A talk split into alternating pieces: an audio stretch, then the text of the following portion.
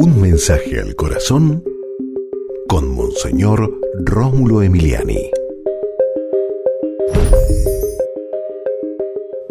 ¿Crees que Dios no te ama?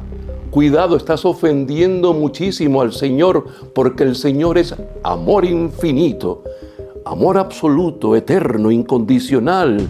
Es amor que se da a ti totalmente. Mira la gran prueba.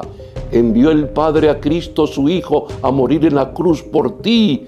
Te ama el Señor, te ama de verdad.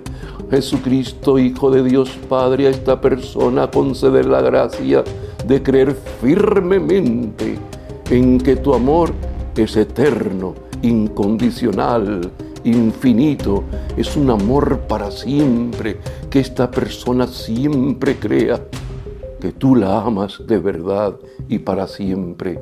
Amén. Y recuerda, con Dios eres invencible.